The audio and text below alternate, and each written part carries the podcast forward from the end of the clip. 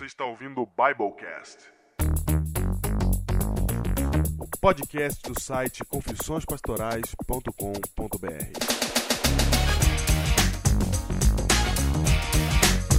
Eu sou o pastor Júnior Distrital de Ubatuba. Eu sou Diego Barreto, distrital de Pedreira, em São Paulo.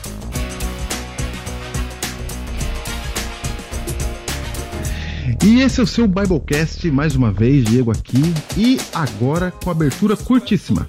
Agora com abertura curtíssima, Júnior, porque nós agora não vamos mais fazer a leitura de e-mail aqui no programa. Foi. Mudou. Mudou. Não Mudou. vamos- Não vamos mais fazer aqui. E como é que a gente vai fazer agora? Vamos fazer? Você vai ver. ok? Você vai ver literalmente, né? Entendeu? Trocadilho? Li- literal. Muito bem, então as leituras de e-mail agora serão mais selecionadas e vão ser agora acontecendo num momento especial, exatamente para poder privilegiar o tema do Biblecast. Olha, Ok? Então a gente já vai direto pro, pro tema já. já vamos direto pro tema. É, a, a diferença é que vamos dar aqui, a gente pode dar alguns recadinhos, né? É. Por exemplo, por exemplo, eu quero é, aproveitar esse momento aqui para divulgar o DBV Cast, Sim. que é um podcast de bravadores, né? A gente recebeu o, o e-mail deles é, na leitura de e-mails que nós fizemos em vídeo. Então, é, a gente fez uma leitura de e-mails em vídeo, tá no último post do, do Biblecast Conexão 2. Vai lá dar uma olhada no vídeo, que de repente o seu e-mail foi lido e você foi citado lá nesse, nesse, nessa leitura de e-mails. E aí ele trouxe pra gente o DBV Cast. Eu ouvi o DBV Cast, é muito legal. Eles são bem animados. E aí tá aí o, Firmes? o podcast de bravadores, DBV Cast. Tá aí. Tá aí. Diego, e eu quero dar uma dica de curtir aí. Uma dica de curtir. Uma dica de curtir. Curta a página Ellen White Sincera. É verdade. Ellen White sincera. É todo poder, cara. É sensacional, cara. É sensacional, cara. Essa Ellen White sincera, ela pega o espírito verdadeiro de Ellen White, cara. E, e joga os textos na nossa cara. É, cara, sabe? Aqueles que ninguém conhece, que o pessoal decora só os que não era pra decorar, né? Sim, aí Aí- o povo sabe. É. E a Ellen White sincera não, ela traz aqueles lá que você já nem, nem sabia e que vem vem até num tom diferente desse que então, a gente tá acostumado a ouvir por aí. É isso mesmo.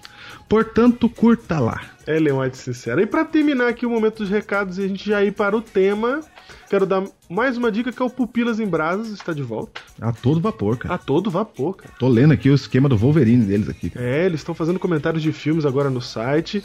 E o podcast deles sai toda semana. E eles fazem comentários. Eles comentam um filme e fazem uma aplicação bíblica. Olha que legal. Então junta os dois, né? Junta o, o o entretenimento que eles curtem e junta também a fé. Então dá uma Eles olhada. têm. Isso, dá uma olhada em Pupilas em Brasas. Esse é o podcast você precisa ouvir e acompanhar também. Ok? Ok. Vamos pro tema? Já pro tema. já pro tema. No site estão os textos principais de Ellen White que nós vamos utilizar nesse, nesse programa. E se você quiser acompanhar com a gente a leitura, é só olhar lá no site, os textos estão separadinhos para você ler junto com a gente. Ok. Vai.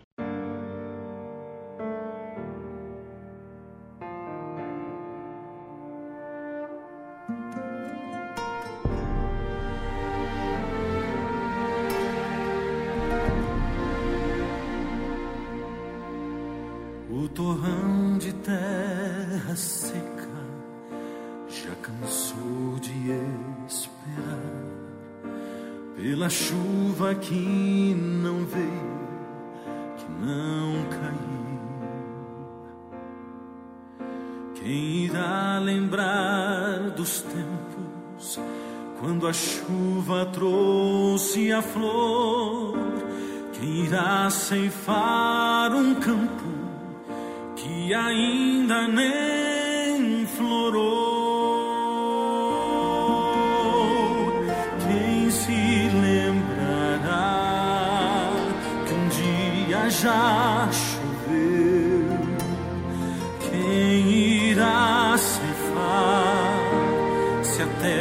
já secou? Manda, Pai,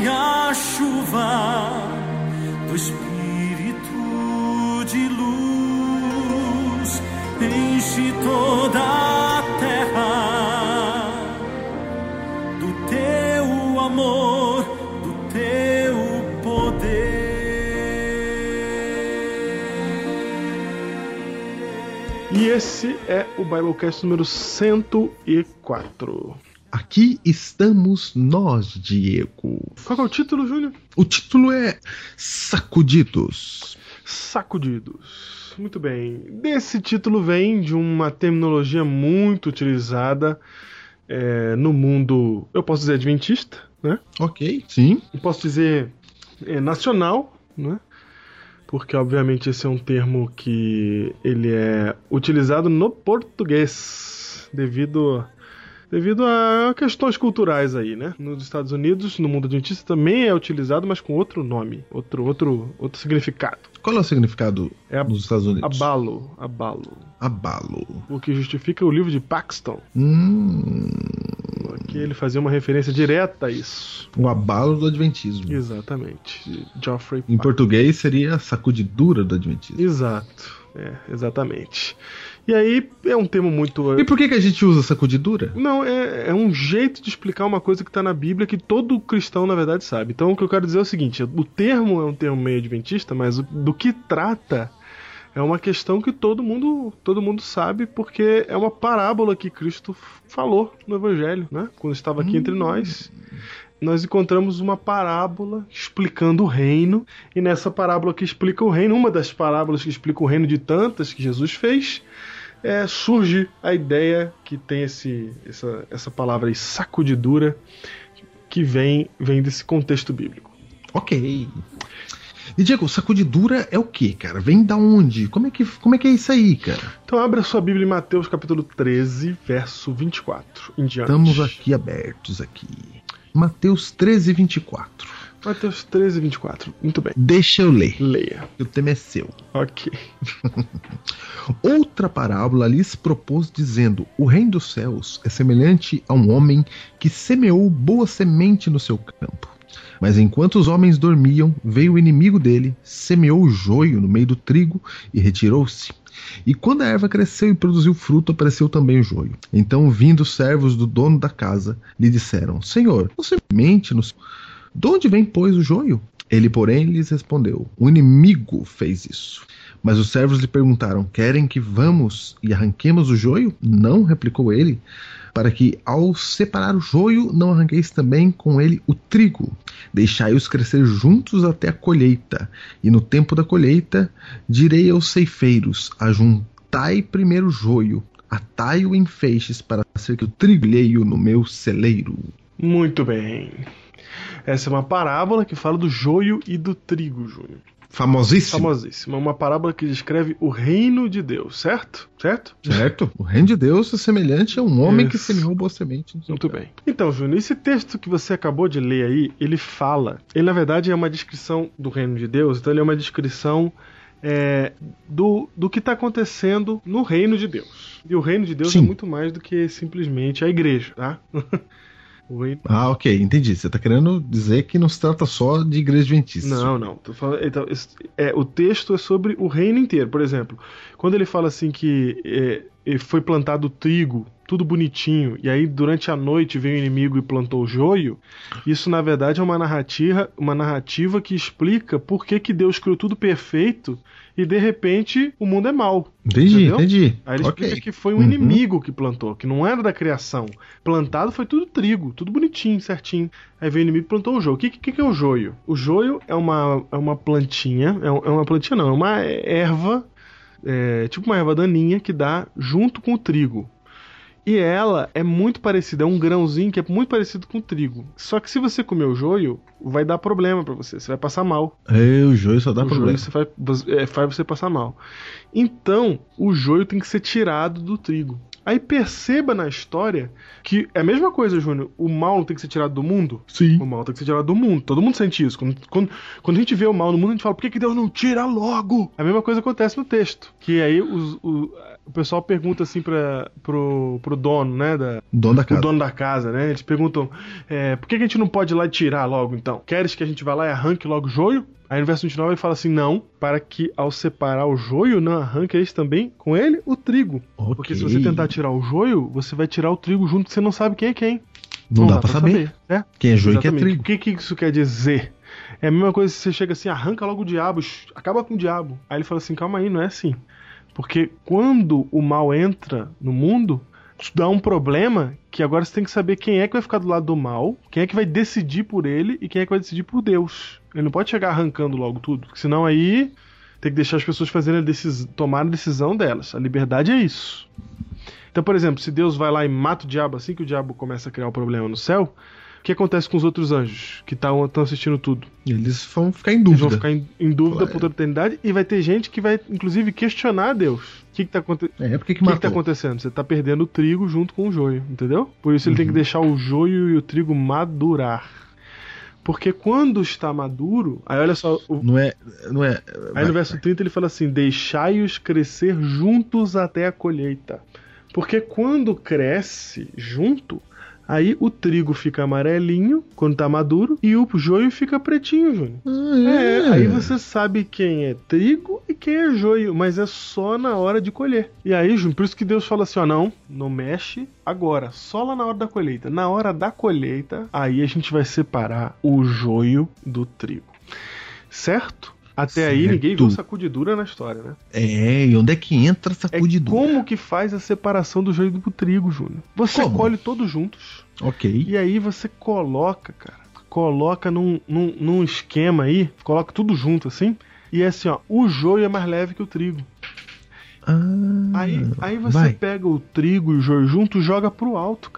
O vento vai separar o joio do trigo. O vento só pro O joio. vento só pro joio pra fora. E aí quando cai E no cai chão, na peneira o trigo. exatamente, o trigo. Essa imagem, inclusive, ela está em Amós capítulo 9, verso 9. Olha só. Ah, a imagem de- dessa cena aí. você Essa tá cena né? ela tá pintada em Amós 99. Tanto que isso é uma cena que a gente aqui do, do- da urbanos, nós urbanos não entendemos. Não, a gente não entende esse negócio de Exatamente. sacudidura. Mas esse, esse ato está registrado lá em Amós 99, daí que surge a palavra sacudidura. Ah, pois eu vou ler aqui. Né? Amós 9, verso 9. Diz assim, ó. Porque eis que darei ordens e sacudirei a casa de Israel entre todas as nações, assim como se sacode trigo no crivo, Olha aí. sem que caia na terra um só grão. Ah, tá aí. Tá? Então é de- daí que tá tirando Daí que ideia. tirando a palavra sacudidura, entendeu? Que é Uhum. essa mesma imagem sendo pintada em Amós 99 de, dessa separação do trigo, né? Da, limpeza do trigo. A retirada do joio. Ô Diego, então quer dizer que a Amós 9.9 aí mostra então o, o. Da onde tirou a ideia da sacudidura, que é a peneira ali e tal, né? Uhum. Então, Diego, o que, que tá acontecendo? Primeira coisa que a gente conclui aqui: um, na igreja tem joio e tem Perfeito. trigo, né? No mundo também tem joio e tem Certo. trigo. O que, que isso quer dizer, Júnior? Vamos dar um zoom nessa parte aqui, desse trecho aqui. De Jesus está dizendo assim, que em algum momento da história, ele vai separar os bons dos maus. E a este momento, nós chamamos de sacudidura.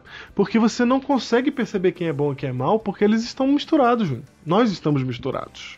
E quando a gente fala de bom ou mal, nós não estamos falando de caráter, de perfeição. Nós estamos falando de quem é de Deus de todo o coração e quem não é de Deus de todo o coração. Pode ser até de Deus, mas não é todo o coração. Sim, sim. Entendeu? É os que. Quer dizer que tem um momento que, que, que, que um separa. momento que separa. Mas essa sacudidura, Diego, ela acontece quando? No dia da volta de Jesus ou antes? Ela acontece antes. Porque no verso 30, ele fala assim: Ajuntai primeiro o joio, atai-o em feixes para ser queimado, mas o trigo recolhei no meu celeiro. Essa cena aí, que vem depois da separação, é a cena da volta de Jesus. Entendi. E em Apocalipse 22, verso 11, Diego, tem um texto intrigante. Diz assim, ó, continue o injusto fazendo injustiça. Certo? Continue o imundo ainda sendo imundo. O justo continue na prática da justiça e o santo continue a santificar-se. Parece que tem um momento aqui que, que, que, que fala assim, pronto, já sabemos quem é justo e quem é injusto. Aham. Entendeu? Entendi. E o continue quer dizer que ainda tem, ainda continua, não é? Não acabou a história ainda, porque o verso 12 fala: Eis que venho sem demora. Depois disso. E comigo está a recompensa que tenho para retribuir a cada um conforme suas obras.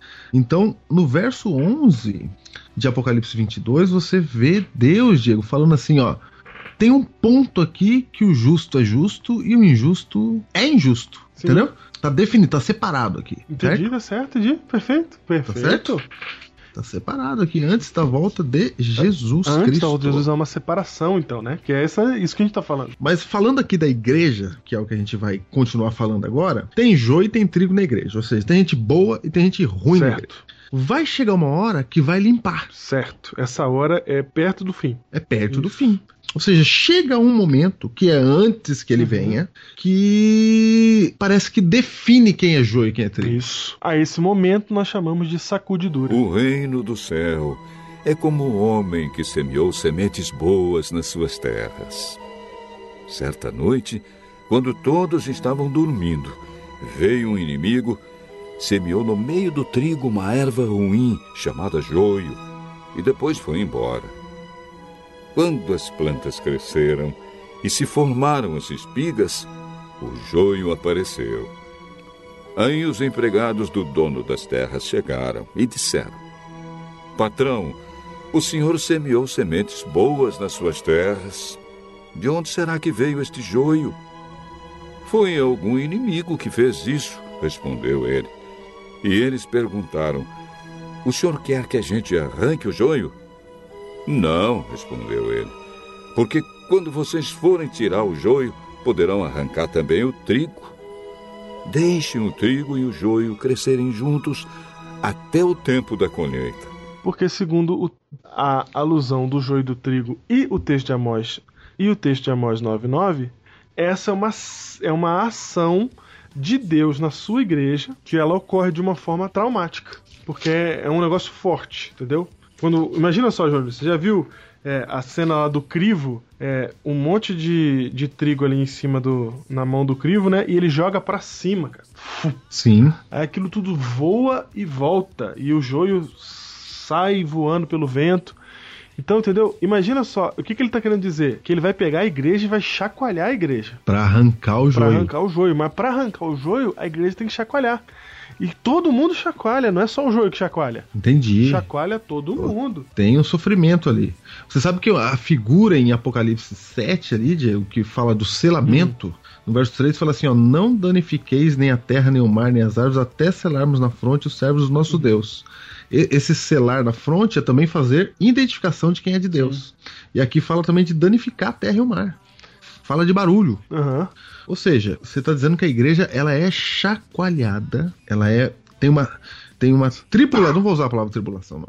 Ela é sacudida. Ela é sacudida e isso causa transtorno em quem tá lá dentro Isso, pra todo mundo. para gerar separação de joio e de trigo. Exatamente. Ou seja, olha o que eu tô falando aqui. Pode acontecer crise aí em várias igrejas, é isso? Uma crise, etc.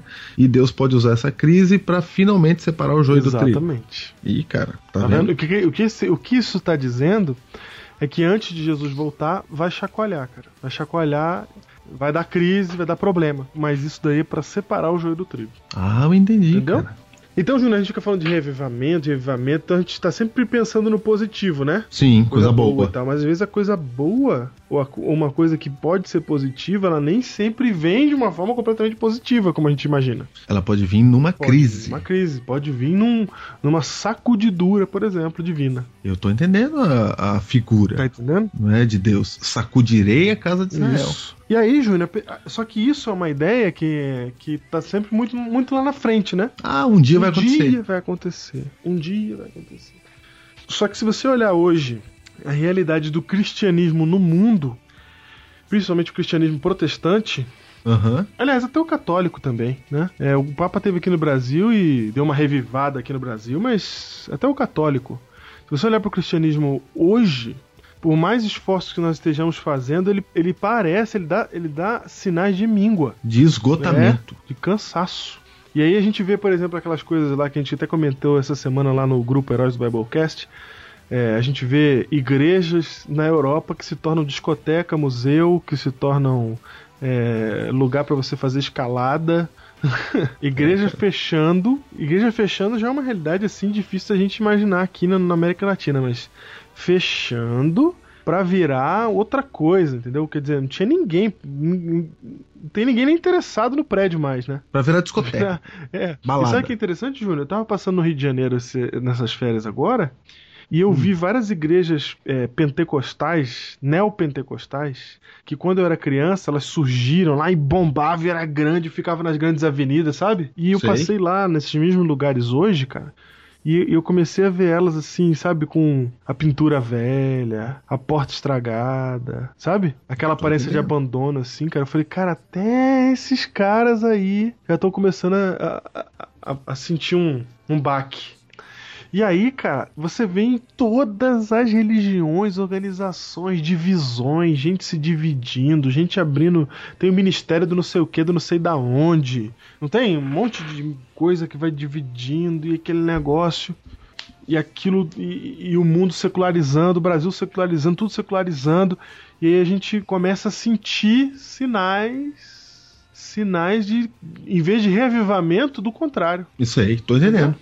Que não vem, Não né, vem, cara, e começa a dar um- uma tristeza na gente, um desespero, né? Um- Aí você vê, por exemplo, Jú- Júnior, gente que não é o seu caso, né? Mas é o meu e eu acredito que de muita gente que tá ouvindo aí, E por que, que não é o meu caso? porque é gente que cresceu na igreja, Ah, ok. tá.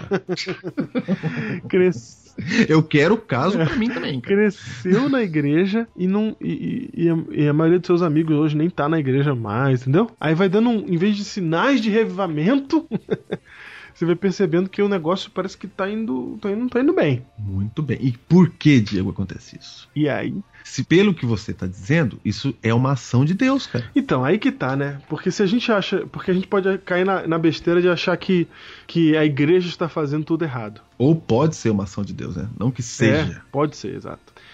A gente tem essa tendência de, de achar que tá tudo dando errado porque os homens estão fazendo errado nas igrejas deles. Mas a igreja de Deus, cara, o homem não tem poder de enterrar a igreja de Deus. Não, ela, ela é Ele vitoriosa. não tem poder de enterrar a igreja de Deus, cara. Se a igreja. Portas do inferno não prevalecerão. Exato, cara. Então, se, se, se não tá vindo aquele reavivamento que a gente tá querendo, tá buscando, e tá acontecendo assim, desse jeito que incomoda, talvez. Talvez esteja se manifestando em nosso tempo.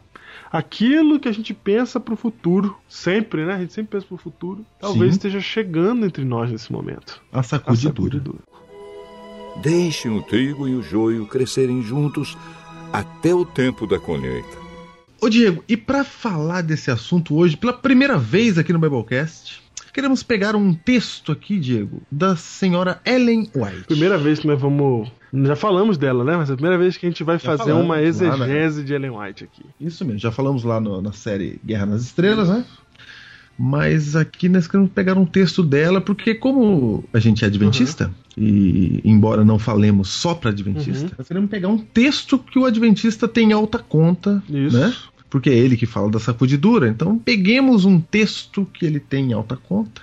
Mesmo para você que não é adventista, você pode olhar de fora Isso, também, não né? tem problema nenhum. Vamos pegar um texto deles, é como, né? A gente só, tá, um a gente só não tá deles, pegando né? o texto dos batistas, dos presbiterianos, do que é que seja, que a gente não conhece. É, você vai pegar um texto que a gente Isso. A conhece. gente vai pegar o que a gente conhece e, e porque também nós, como pastores da igreja adventista, nós queremos mostrar para aqueles adventistas que estão nos ouvindo que talvez a situação que a gente está vivendo seja especificamente uma situação que, inclusive em nossa crença, está retratada. Exatamente. Então, gente, Afinal, Diego, e você somos adventistas, afinal, né, afinal, Afinal. Então vamos lá. vamos, vamos, vamos retratar nosso, nosso cenário aqui agora. Vai, vai, vai. A vai, coisa vai. tá feia, cara. tá feia.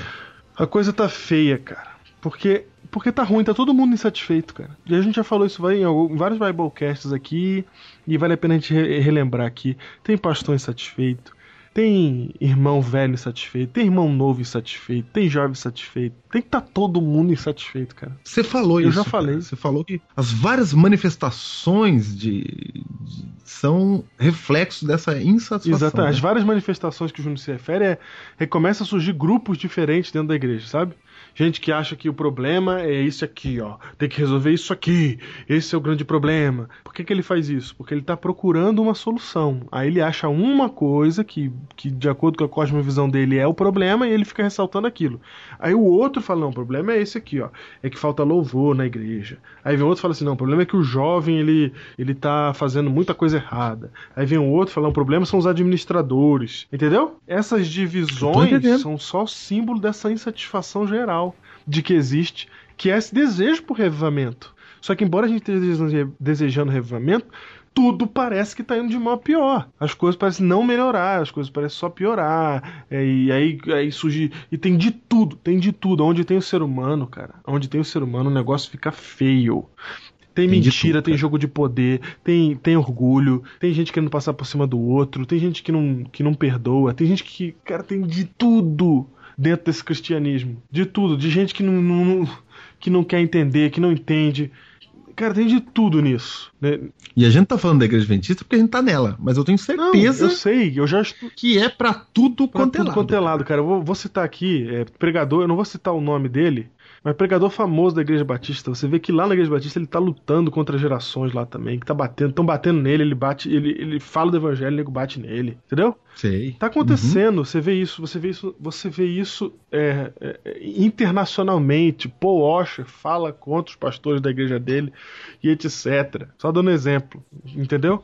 Então, assim, Uhum. é, isso aconte- tá acontecendo em todos os lugares, inclusive dentro do Adventismo também. E essa insatisfação está presente. É, vou contar aqui uma história. Estava eu, né, no funeral, juntamente com o pastor Batista. Aí o pastor Batista, Júnior, conta essa história já aqui? Acho que não, hein? Bom, Vai, vai. eu não sei se eu não contei no último Biblecast, mas o pastor Batista virou pra mim e falou assim: É. Rapaz, hoje ninguém quer compromisso com a igreja, ninguém quer compromisso com Jesus. Eu falei: Ah, na sua também? então, cara, o negócio tá, tá, tá feio pra todo mundo. O negócio tá. E a gente fica triste, Júnior. A gente fica desanimado, a gente fica cansado. Você vê lá nos heróis, lá o pessoal reclamando, tá cansado de lutar, e Gremlin pra lá, Gremlin pra cá. É gente procurando seu interesse. É, aí, aí você tenta fazer um negócio que é de Deus, a pessoa vai lá e malha. Aí, aí, aí a igreja, a igreja abre as portas para ser hospitaleiro com jovens que estão vindo da Itália pra, pra, pra jornada mundial. E aí tem gente que começa a cair matando em cima e falar que é absurdo, que não sei o que. Aí, aí tudo isso gera um sentimento de desgaste. Um sentimento nosso que a gente fica ruim, a gente fica, ai, não é possível, o que está acontecendo com a igreja? E o negócio não vai, e por mais que você se esforce e gaste seu tempo, o negócio não vai. Você fica. Tá vendo? Tá sentindo essa sensação? Eu acho que tá todo mundo sentindo essa sensação. E não pensa que só porque a gente é pastor aqui e grava Biblecast, que a gente não sente também, não. A gente também sente isso, a gente também fica. A gente também fica mal, a gente também fica assim, meu Deus, mas não é possível. E aí, ora, ora, ora, ora, de vez em quando você dá uma alegriazinha na sua vida, assim, vem de novo. Mas a igreja que era pra ser alegria passa a ser problema pra muita gente. Passa a ser fonte de estresse. Fonte de estresse, cara. Pode ser motivo de psicólogo. É. Que, que coisa, né? engraçado, né? Aquilo que era pra aliviar o fardo vira um fardo em si muito pesado. Por quê? Aí a gente olha o texto de Ellen White aqui sobre a sacudidura, que está em 1 Tessalonicenses. Em, em, 1 Tessalonicenses- em, em, Oh. em Testemunhos Seletos, página 60, diz o que, Júnior? Diz assim: Vamos ler com. só, só para quem não está familiarizado, Testemunhos Seletos é uma compilação de vários sermões e etc. escritos dela num livro só, Certo. certo? E ela diz assim: em 20 de novembro de 1857, foi-me mostrado o povo de Deus e vi-o fortemente sacudido. Alguns, com viva fé e agonizante brados, pleiteavam com Deus. Tinham semblante pálido e assinalado por profunda Peraí, peraí. ansiedade. Pleiteavam com Deus, hein? Ou seja, eles estavam Sim, tem um grupo clamando. aí. clamando, brigando com Deus. E olha como é que eles estavam. Eles tinham um semblante pálido e assinalado por profunda ansiedade, expressiva de suas lutas internas. Nossa, lutas internas. Sensação de que não dá, não vai mais. Isso É, é muita- muito, é muito complicado. Porque ele olha pra igreja e fala assim, mano, não é triunfante? Mas o que, que é isso? É. Será que o problema sou eu? E essa luta. É, exatamente. Será que eu tô certo? É.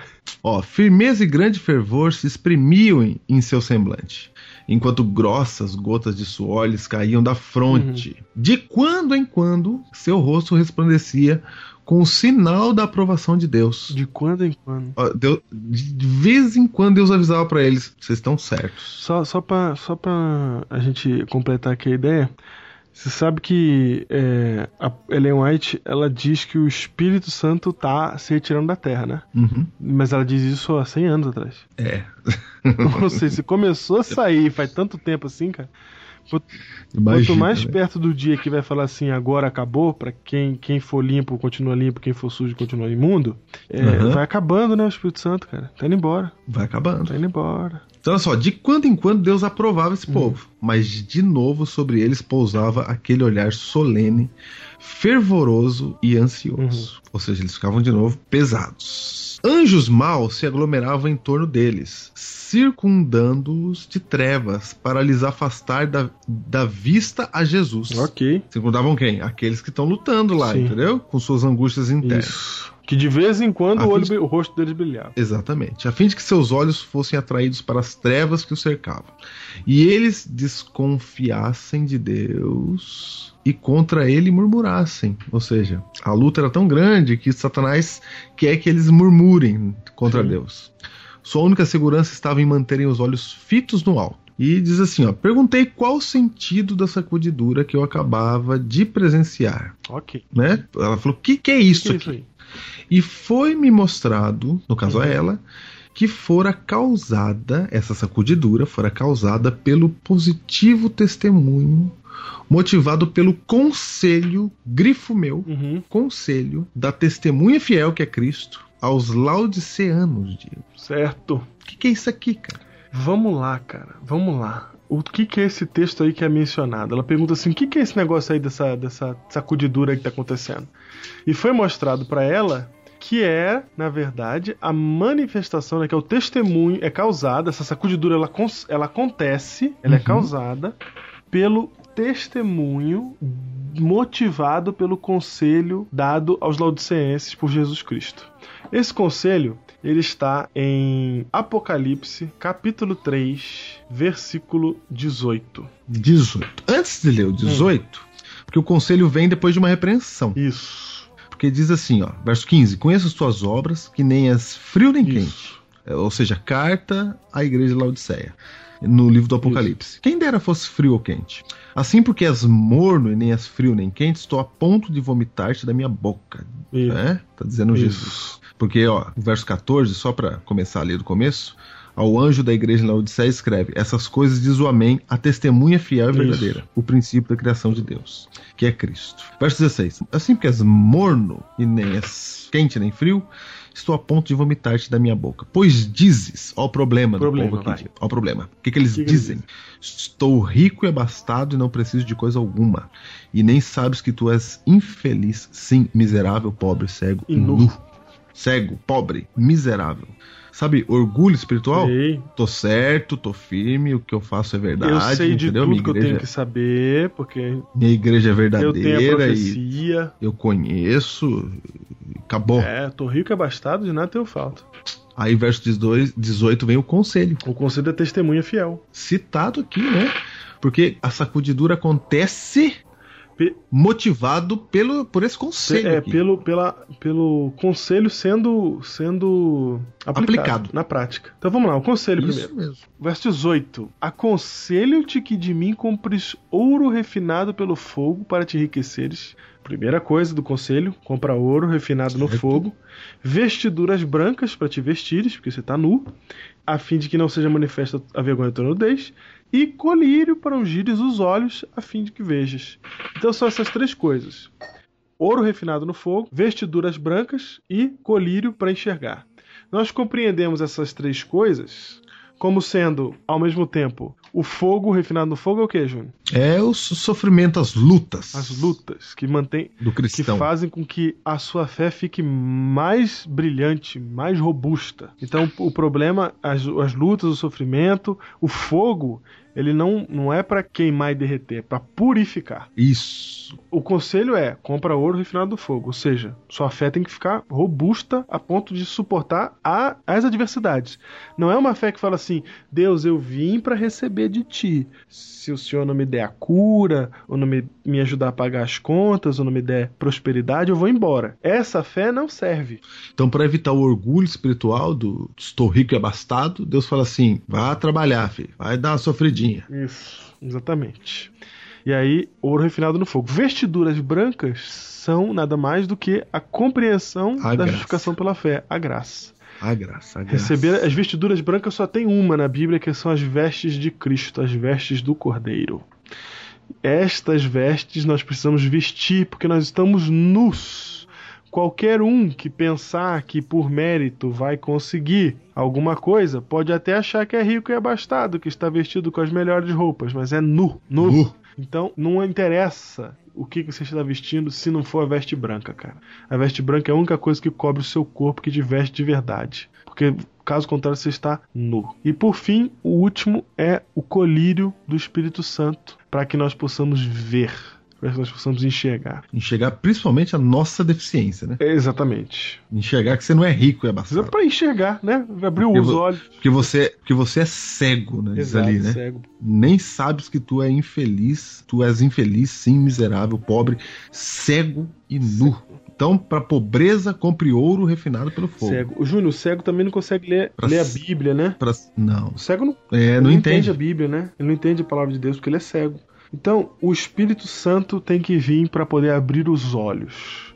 Essas são as três coisas que o conselho diz. E o texto de Ellen White diz o seguinte: que o que causa, Júnior, a sacudidura é o testemunho motivado por esse conselho. Ou seja, vai ter gente que vai vestir a veste branca, que vai ter a fé refinada no fogo e que vai ter colírio pingado nos olhos para poder enxergar vindo do Espírito Santo.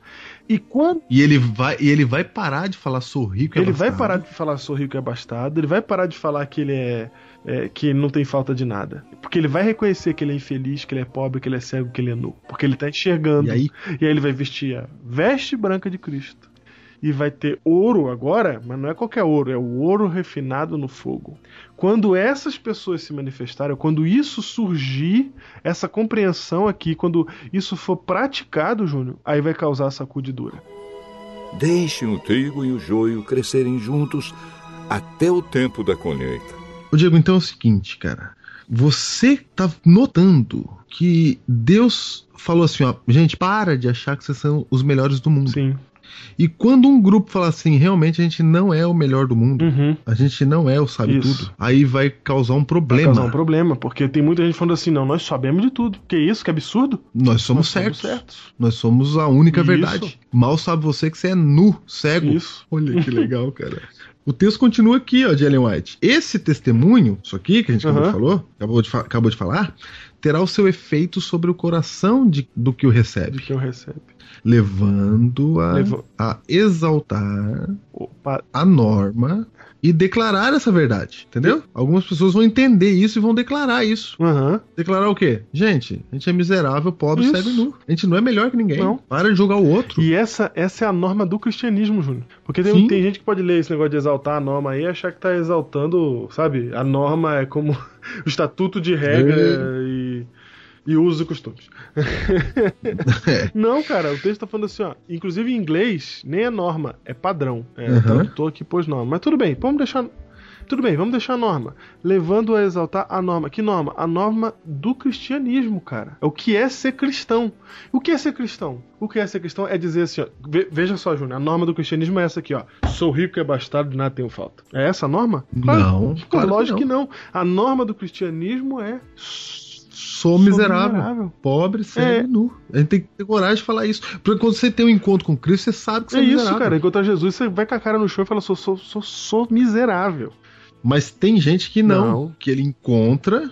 A no- a- a- E- Tem gente que acha que a norma é dizer assim: Senhor, dou- te dou graças porque não sou como aquele é, publicano. Ah, Diego, vou falar um negócio aqui, copiado de um outro Ah, pastor. vai, copia. Vou copiar, posso copiar? Vou copiar. Você- o- o- É o seguinte, você sabia, cara, que a gente, na prática, se considera pecador até o dia da conversão, né? É verdade. Até o dia do batismo.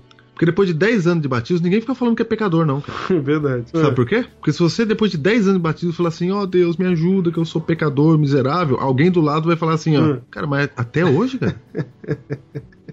que isso, não tem vergonha na sua cara, cara? verdade. Você já tá na igreja há 20 anos, tá com esse negócio de pecador, você tá com esse negócio ainda, cara? Aí, Aí a gente para de falar que é pecador. Aí a gente, não, que isso, eu tô firme. tô firme aqui. É, eu tenho que exigir que os outros melhorem também, como assim como eu melhorei. É, sou rico e abastado. Não, eu tô firme. Eu posso ser ancião da Assim igreja, como- posso ser Assim como eu pastor. melhorei, ironia, né? é, Ninguém claro. melhora sim. nesse sentido, assim, ó, agora eu tô perfeito, eu vou exigir isso a perfeição dos outros. Não, a gente, na verdade, continue perfeito, mas aí começa a exigir um do outro, né? Porque um fica cobrando o outro, porque afinal de contas já tá batizado, agora tem que agir direito. É, cara, não dá mais pra você falar que você tá com problema. Não pode falar que tá com problema. Só no começo, quando você entra na igreja, você pode falar à vontade que tá com problema, todo mundo acha lindo. Oh, vem aqui, etc. Abraça. Abraça você, né?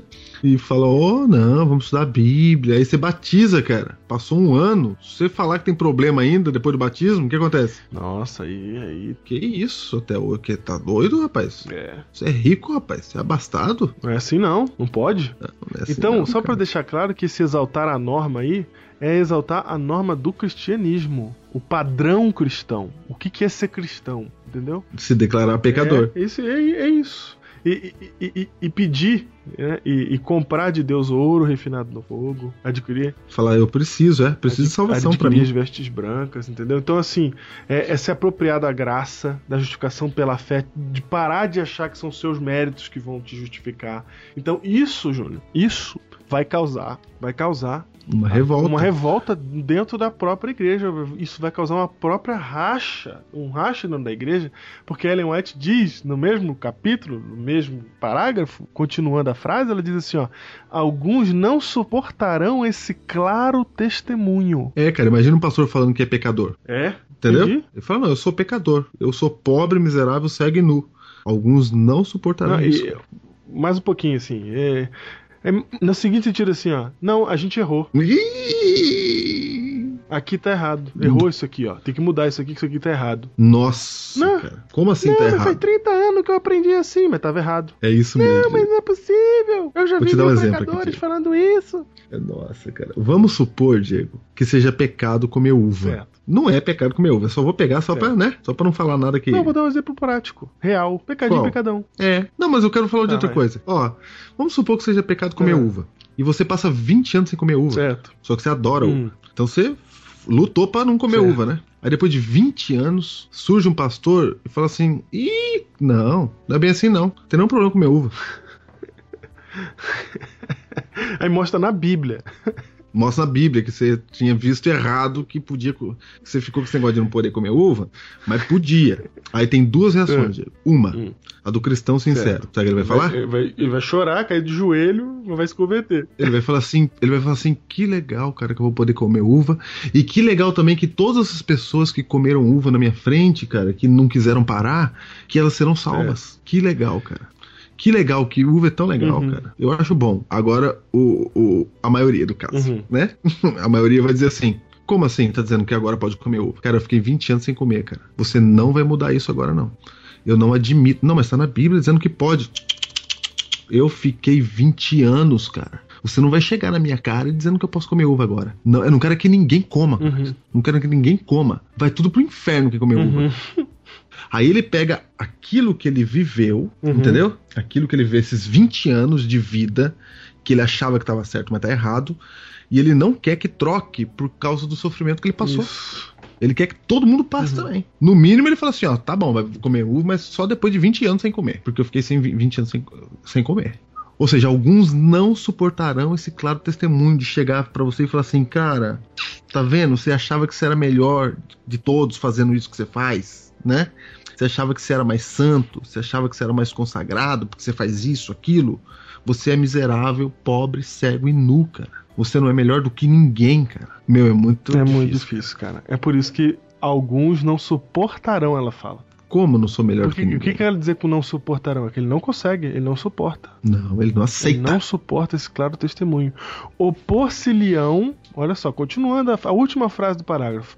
Opor-se-lhão, e isso causará uma sacudidura entre os filhos de Deus. Opa, ele vira contrário, cara. Exatamente. Então, se você está vendo diante dos seus olhos um certo racha, um certo desdém para os três conselhos da testemunha fiel para a Laodiceia, se você está vendo gente brigando contra as vestes brancas, gente que não quer assumir que é pobre, que, é, que é miserável, cego e nu, se você está vendo isso, e por outro lado você está vendo gente falando assim, não, a gente como igreja pode errar até. É, esse, esse ponto não, não, não- não é importante. É, esse ponto não é importante, como se foi dado importância até aqui. A gente tem que se preocupar é com a salvação pela graça. E aí, quando você vê isso acontecendo dentro da igreja, e isso acabar causando uma, uma dificuldade, porque tem gente que não suporta esse claro testemunho de Apocalipse 3, bem-vindo à sacudidura dos filhos de Deus. Deixem o trigo e o joio crescerem juntos até o tempo da colheita. Cara, o texto continua assim, de Ellen White. O testemunho da testemunha fiel não foi atendido nem pela metade, cara. é verdade, o texto ainda fala isso. Fala isso. Ou seja, a maioria vai se opor a isso, cara. É, Entendeu? Cara. O solene testemunho do qual depende o destino da igreja. Uhum. Diego, o que que o que testemunho depende do destino da igreja? O esse de que a gente é miserável, pobre, Exatamente. cego nu. E que que a gente não é melhor que Isso, ninguém, que cara. precisa das vestes brancas. Imagina isso pra uma igreja que se acostumou a dizer que ela é a, a Não, tal, e outra cara. coisa, se alguém falar assim, não, mas a gente crê em justificação pela fé há muito tempo, a gente crê mesmo, mas não prega isso, não vive isso. Não, é boca da pra boca fora. pra fora. É da boca pra fora. Isso em qualquer denominação cristã. E principalmente a gente. Da boca pra fora. Principalmente a gente. Da boca pra fora. Então, é. E, e- e se alguém falar assim, não, mas eu sempre criei assim. Ah, então tem um problema aqui, porque a Bíblia fala que vai ter gente que vai falar que sempre criou assim mesmo, que é rico, abastado, que nada tem falta. Ai, tá vendo? Não preciso de nova É, isso aqui você não. acha que não precisa disso, que você já entendeu isso aí, que você sempre entendeu isso aí, cara, você é o cara que tá sendo descrito. O Adventista, é por isso que essa carta é pra Laodiceia, né, cara? É pra nós, cara. É, Ele acha que é pra sempre pra outro, Sempre né, pra cara? outro, mas é pra gente. Se você acha que, não- que já entendeu isso há muito tempo, desde criancinha você entendeu esse texto, cara, esse é o problema. Esse é o problema, cara. Então, olha só, o solene testemunho do qual depende o destino da igreja foi subestimado, se não rejeitado por Cara, foi completo. subestimado. Olharam e falaram assim: que besteira é essa que estão falando? Mas, mas Júnior, teve um pregador na década de 80 que pregou na igreja Graça. pregou do jeito dele, mas pregou. Pegou do jeito dele, é muito bom, cara. Mas pregou, cara. Mas Teve pregou? um monte de gente que criticou e que foi pra cima, entendeu? Sim. Entendeu, cara? Mas só pra você ter uma ideia que o que acontece quando você fala da veste branca mesmo, dá um problema, não é fácil de. Não é um negócio que você pega e veste. Não, não. Primeiro você tem que falar, eu sou, eu sou miserável, eu tô nu. Ih, ih, eu tô nu. Aí você veste a veste branca. Mas pra isso acontecer, você tem que primeiro reconhecer que você tá errado, cara. Cara, é Deus falando assim, ó, a tua roupa não serve, cara. Tira e põe a isso, minha. cara, é isso. Não, mas eu, eu já. Não. A sua não serve, cara. Suas obras não Aí vem o servem. texto que você tá me falando aí e diz assim que essa verdade, esse testemunho, ele foi subestimado. É exatamente o, o cara que fala, ah, isso aí sempre pregou na igreja, isso aí, eu já sei. Tá subestimando. Aí ele fala que nem metade da igreja, ou seja, a maioria vai rejeitar isso. Cara. E aí, entendeu? Então, olha só, no contexto da sacudidura, ela explica que é sacudidura. Ela fala assim: sacudidura é o momento em que a maioria das pessoas vai rejeitar Apocalipse 3. É isso que ela tá falando. é isso que né, ela tá falando. Meu Deus, cara. quando a maioria das pessoas rejeitar as vestes brancas, o ouro refinado do fogo e o colírio, aí é esse o momento da sacudidura. Tem mais texto aí? Hum. Tem. Esse testemunho tem que operar arrependimento profundo. Uhum. E todos os que de fato o receberem, obedecer-lhe-ão e serão purificados. Deixem o trigo e o joio crescerem juntos até o tempo da colheita. É isso, Júnior. E tem mais um texto ainda de Ellen White sobre sacudidura que ela explica mais um pouquinho sobre como ela vai funcionar. Ou, ou está funcionando, não sei. Que diz assim, ó. Página 112 do Testemunho para Ministros. Ela fala: O Espírito de Deus tem iluminado cada página dos escritos sagrados. Mas há aqueles sobre os quais pouca impressão eles fazem, por serem imperfeitamente compreendidos. Opa! Opa! Ela tá dizendo que tem gente que lê a Bíblia E não e não compreende. Sabe ler a Bíblia e não compreende? Lê a Bíblia, fala assim, ó, eu fiz já é, três, três é, anos bíblicos esse ano. Mas aí você sabe que o cara não entendeu nada do Evangelho, que não sabe qual é a norma do Evangelho. Ano bíblico é o ato de ler a Bíblia toda Isso. para o Adventista. Exato. Aí ele fala assim, não, fiz o ano bíblico, então ele lê, mas não compreende. Aí, como ele não compreende, aí o, a Bíblia, que tem todo esse poder de Deus, o Espírito de Deus está em cada página, diz ela, ela não tem impressão sobre a vida da pessoa porque a pessoa não compreende corretamente o texto. E aí ela continua: ao vir a sacudidura pela introdução de falsas teorias. Então, olha só. Serão introduzidas falsas teorias. Esses leitores superficiais não anco- ancorados em parte alguma. Porque eles são superficiais, ele não tem texto bíblico pra ancorar É, não nada. tem- é, o, cara, o cara sabe. É, é aquele cara que você fala assim, ó. Quantas vezes você leu a Bíblia? 32. Aí você pergunta, quem é Salatiel? Aí ele responde quem é Salatiel na Bíblia. Ele sabe detalhezinhos, É, é. né? Você pergunta assim, é, quanto, quem era o bisavô de Davi? Aí ele fala. Ele decorou. Ele sabe, ele é tudo superficial. Aí você pergunta, você pede pra ele assim, ó, explica a teologia de educação pela fé. Não sei. Entendeu? Explica aí, pecadinho, pecadão. Tem? Não. sabe, entendeu? Então não tem um profundo. Eles estão. São leitores superficiais que não estão ancorados em parte alguma. Esse cara leu a Bíblia esse tanto, mas ele tem um monte de perguntas. Ele não entende porque que Deus fez certas coisas, ele não entende, entendeu? Ele não tem, não tem, não tem. Ele não consegue trazer pra não vida tem, prática. Não tá ancorado. Ele só sabe repetir. Quem são os dois apóstolos? Pá, pá, pá. Aí quando entra as falsas teorias, eles são como areia movediça, escorregam para qualquer posição para agradar a tendência de seus sentimentos de amargura. Ah, explica isso Nossa, Júnior, olha isso, cara. Como eles não estão ancorados em lugar nenhum da Bíblia. Como eles não estão em lugar é, nenhum. eles vão para onde o sentimento deles diz que é bom. Só que Ellen White fala que esse sentimento é um sentimento de amargura. É, porque eu fiquei 20 anos sem comer Isso, uva. exatamente. O cara ficou 20 anos sem comer uva. Então o sentimento dele é de amargura, cara. Ele, ou, ou seja, ele não, ele não entende o evangelho como positivo. O evangelho é pesado, cara, e tem que pesar pra todo mundo, então. Tem que pesar pra todo mundo, é isso E mesmo. aí eles escorregam pra qualquer posição pra agradar. Então vai vir falsas teorias, vão vir falsas teorias mesmo, porque tá todo mundo satisfeito, então vão vir falsas teorias.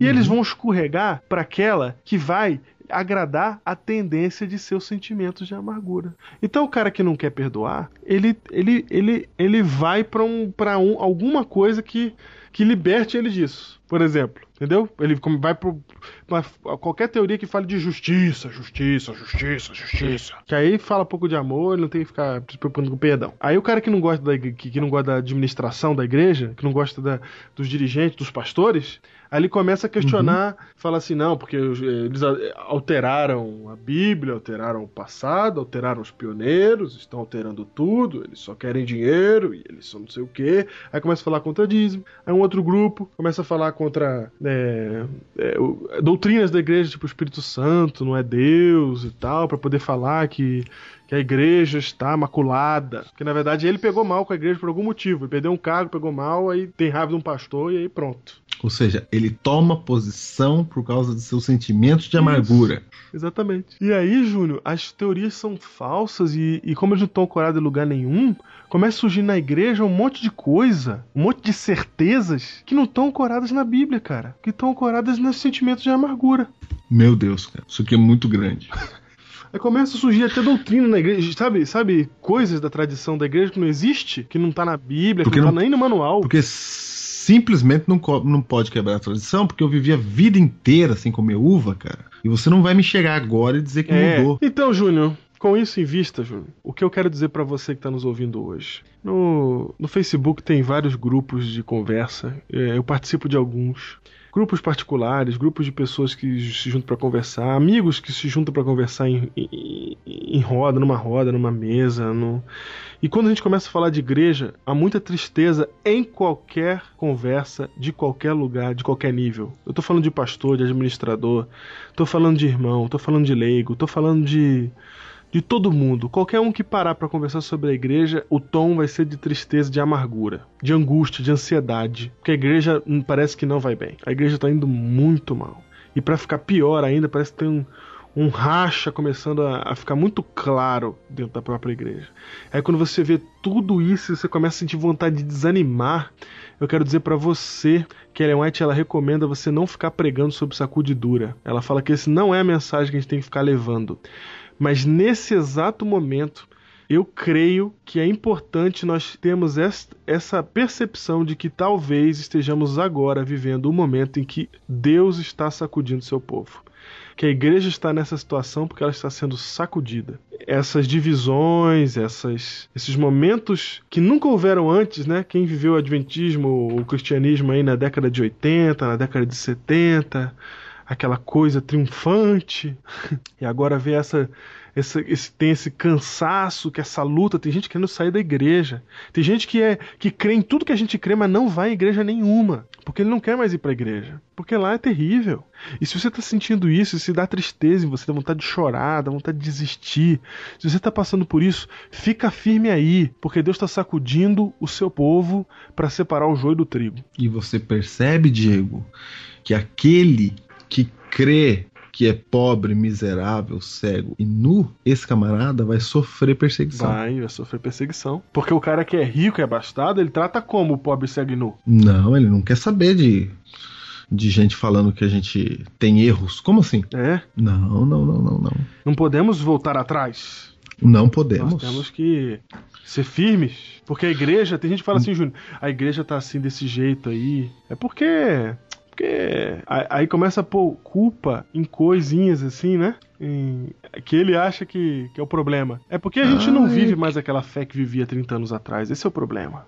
É porque o mundo tá É, o perdido. mundo- o mundo tá perdido é muito legal. O mundo tá cada vez pior. Na verdade, ele não fala mais a linguagem das pessoas, né? As pessoas não vêm mais pra igreja porque ele não tá mais falando a linguagem deles. Aí a gente, em vez de pôr a culpa na onde tá realmente o erro, às vezes, que é na gente mesmo, né? Sou miserável, pobre, cego e nu. A gente tem que criar um outro lugar, cara. É que nem um camarada, eu falei assim, ó, puxa, por que que aquela igreja é animada, cara? Ah, pastor, também eles dançam lá? Ah, quer dizer que tá cheio porque dança. É. Será que não tá cheio porque eles tratam as pessoas bem, etc? Não, pastor, é porque dança. Cara, eu achava que as pessoas que queriam dançar, elas iam em danceteria, cara, não em igreja. Eu achava, cara. Mas é mais fácil botar a culpa num negócio que a gente acha que não deve fazer, Uhum. entendeu? Aí você fala, não, é por causa da dança que tá cheio. Ah, nós nunca vamos dançar, não queremos encher desse jeito. A gente tem que encher só com a verdade. a gente não vai dançar mesmo, mas a gente podia fazer algumas coisas que eles estão fazendo lá. Como sorrir, né? Abraçar. Só, Essas só pra coisas. deixar claro, nós não estamos fazendo apologia à dança, tá? Ah, não, não. Eu só tô dizendo que a gente usa. A gente acha, tem que achar alguma coisa, entendeu? Num- Numa outra coisa, numa outra igreja que não é Uhum. nossa, que tá indo bem, a gente tenta achar alguma coisa pra É derrubar. a verdade. É isso mesmo. gente fala assim, ah, tá indo bem, mas a que, a que preço? Isso, tá é, ou, ou seja, o que tá dizendo é o seguinte, ó. É, tá, a- rico e abastado somos nós. Vocês estão fazendo, vocês estão roubando no jogo aí, estão fazendo alguma coisa aí que Isso, é. Porque- Não. melhor do que a gente não vai ser, né? A minha igreja tá vazia? alguma? Tá vazia na minha igreja? Quarta-feira tem cinco pessoas lá assistindo? Isso é porque o mundo tá perdido. As pessoas não estão vindo pra igreja porque o mundo tá perdido Nós hoje. estamos cara. falando isso pra você entender o seguinte, cara, que esse Biblecast é pra te animar, não é pra te desanimar. Não é pra falar, ah, essa sacudidura chegou, cuidado, cuidado! Não é esse o objetivo, cara. O objetivo é te animar e falar assim, cara, esse momento de desespero que a gente tá tendo, de angústia, de, de, de- de tristeza, de pavor, de descrédito entre nós e entre todo mundo, esse momento de, de, de, de amargura que faz a gente dobrar o joelho e orar e ficar pedindo pra Deus fazer alguma coisa, pra voltar logo, pra reanimar nossas igrejas, porque nossas igrejas estão todas desanimadas em todos os lugares. E a gente tá no Brasil, que é um lugar que a igreja até agora pareceu crescer muito, mas agora a gente já percebeu já que tá saindo mais do que tá entrando. E aí, com tudo isso parece ser tão terrível, cara, fica animado aí, fica firme no Senhor, veste as vestes brancas, reconhece que tu é cego, nu, pobre, miserável e pega aquilo que o Senhor tá te oferecendo em Apocalipse 3, porque esse momento é um momento importante que precede a vinda do Senhor. É um momento de separação da história universal entre aquilo que é de Deus e o que não é de Deus. Então, por pior que seja esse momento, se anima no Senhor, porque o texto bíblico fala assim: quando vedes essas coisas, exultai, né? Exatamente. É motivo de exultar nesse momento. E Diego, voltando em Ellen White, ela disse que aquele povo que estava angustiado lá, pregando, pregando a mensagem, o conselho, né, da testemunha fiel, ouvi, eles foram, eh, foram dados a eles uma armadura e eles proclamaram a verdade com grande poder e isso surtiu efeito.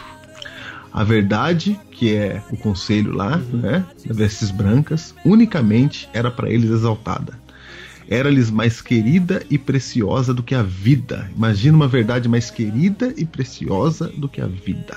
E que faz sentido com Apocalipse 12, né? Porque aqueles que guardam os mandamentos e testemunho de Jesus, é, eles não amam a própria vida. Exatamente. E tinham dela estado famintos e sedentos. Dela quem? Dessa verdade. Tem um grupo, Diego, que por muito tempo está faminto e sedento da verdade e da graça. Uhum. Perguntei pela causa dessa grande mudança. Um anjo respondeu: É a chuva serôdia, o refrigério da presença do Senhor e o alto clamor do terceiro anjo. Ou seja, Diego, a vitória está do lado daqueles que estão de vestes brancas. Aqueles que são pobres, miseráveis, cegos e nus, se não ouvirem a voz da testemunha fiel. As aflições desse mundo se comparam com a glória que há de ser revelada a mim, pois estou bem certo de que tudo coopera para o bem de quem ama a ti. As aflições desse mundo não se comparam com a glória que há de ser revelada a mim, estou bem certo de que tudo coopera para o bem de quem ama a ti.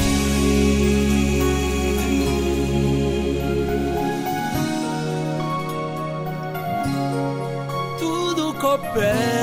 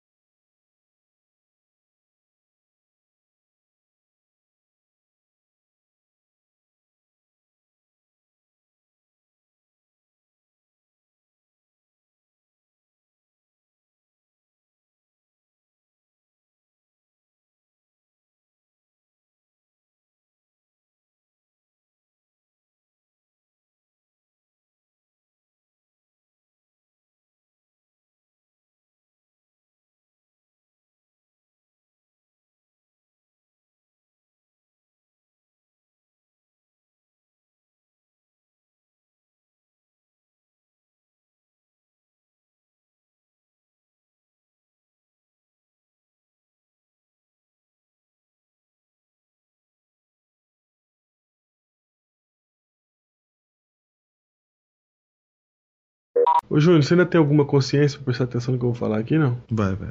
Olha aqui, ó.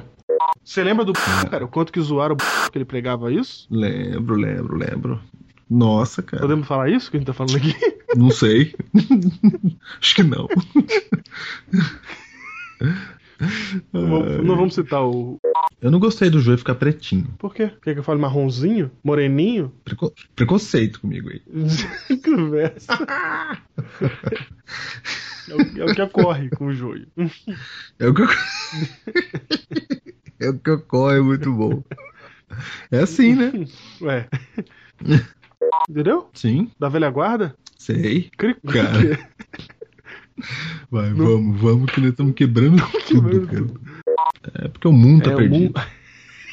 o mundo tá perdido é muito legal. o mundo Fala tá aí, perdido. fala aí, fala aí. desse mundo perdido. É legal, é legal. Porque o mundo tá perdido, cara. O mundo tá perdido. Nossa, cada vez pior. Cada vez pior, cara. O mundo, o mundo tá terrível. Ninguém quer vir pra igreja mais. Antigamente, nego botava fogo na Bíblia, queimava pessoas na rua.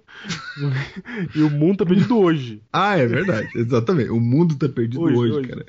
Antigamente, cara, você era torturado, cara. Torturas terríveis por estudar a Bíblia. o cara cara. barbudo casava com uma criança de 13 anos e o mundo tá perdido hoje. É, tava tudo certo, cara. Antigamente podia bater em mulher, podia fazer o que você quisesse. Antigamente, cara, um funcionário trabalhava, criança trabalhava nas fábricas 17 horas por dia e não tinha direito a nada, cara. E é hoje que o mundo tá perdido, cara. Antigamente você podia ir lá na África, cara, pegava um camarada que mora lá no país dele na África, você amarrava ele numa rede, cara, enfiava ele num navio, cara, trazia ele aqui pro Brasil, deixava ele acorrentado a vida inteira pra ele fazer trabalho forçado pra você. Você não dava um real pra ele, cara. E o mundo tá perdido é hoje, cara. E o mundo tá perdido. Ai, cara, é hoje que o mundo tá perdido. Cara. Antigamente, cara, não tinha, não tinha sistema de saúde, não tinha nada disso, cara. Não tinha, não tinha esgoto, não tinha nada. Antigamente você estava andando no Rio de Janeiro, você sabia, Diego? tava- Você tinha que tomar cuidado pra não andar nas calçadas do Rio, porque podia voar um balde de dejetos na tua cara, que era o jeito que eles faziam pra jogar fora as coisas. E o mundo tá perdido é hoje. Antigamente tava lindo, tava bom. Maravilha. Vamos voltar no tempo bíblico, então. Antigamente, Diego, você andava pra rua nos tempos bíblicos e via pessoas fazendo orgia na praça e era a religião É deles. verdade, cara. E o mundo tá perdido É é, hoje. hoje.